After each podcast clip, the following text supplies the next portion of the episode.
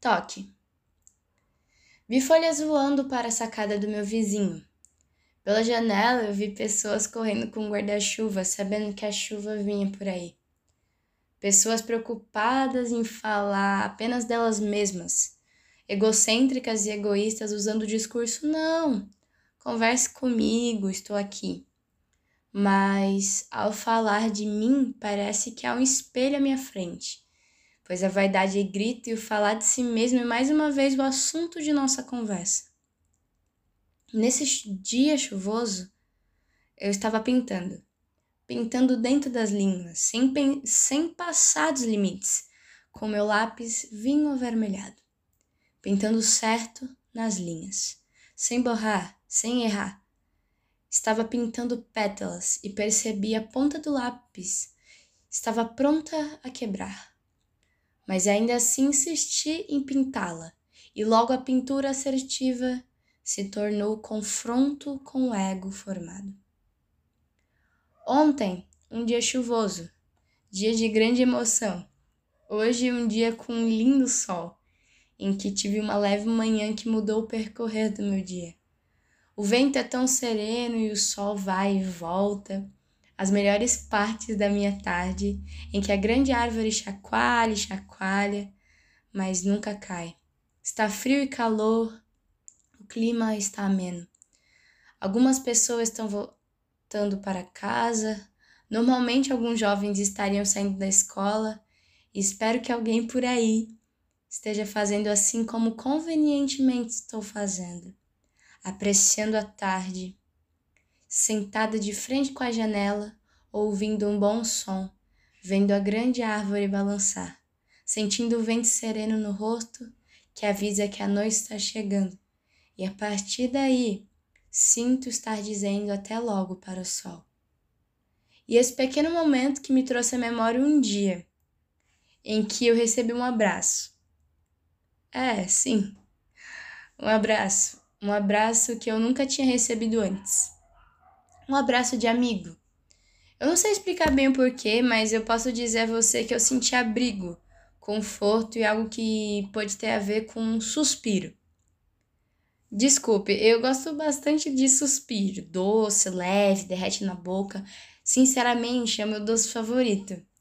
Me alegra bastante. Estranho dizer, mas aquele abraço foi como um suspiro. Não o doce, mas agora literalmente um suspiro. Um suspiro na minha alma. Esse abraço, você deve imaginar que foi de alguém completamente especial para mim e tudo, mas eu posso dizer uma única coisa: aquele abraço foi um abraço de amigo. Aquele que estende a mão e te levanta. E sabe de uma coisa? Eu não sabia que o toque, o ato de tocar alguém poderia falar tanto e significar tanto, sabe? Acho que talvez porque na minha criação o toque não era tão presente. Eu não tive esse lance de ser abraçada sempre ou beijada ou sei lá. Um amigo até me disse uma vez: Você não é entregue, você é reservada, retida em você.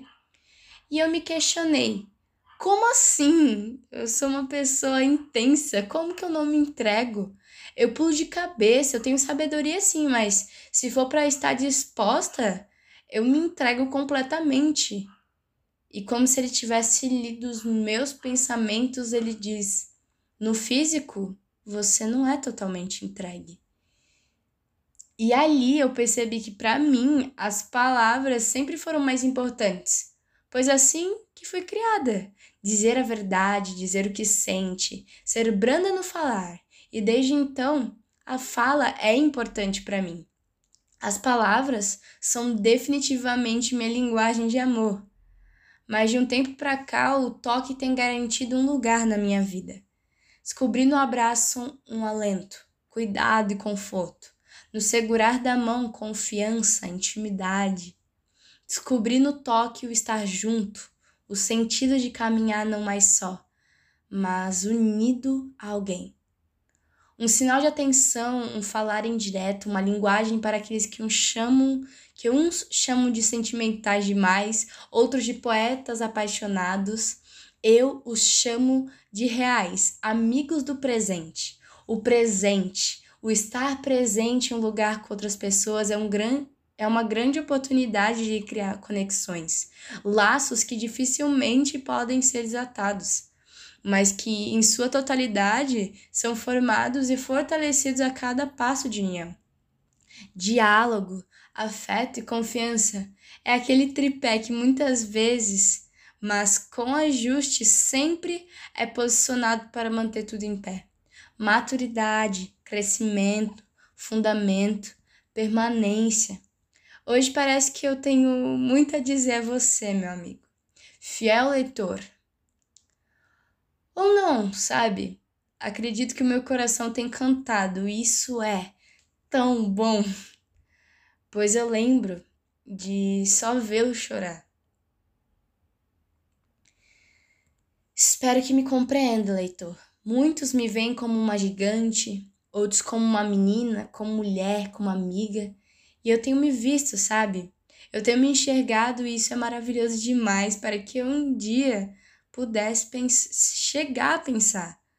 Às vezes eu me pergunto até o porquê eu escrevo, até mesmo o que vocês leem, porque vocês se identificam, se sentem representados, se interessam pelo que eu vou dizer, gostam do linguajar poético.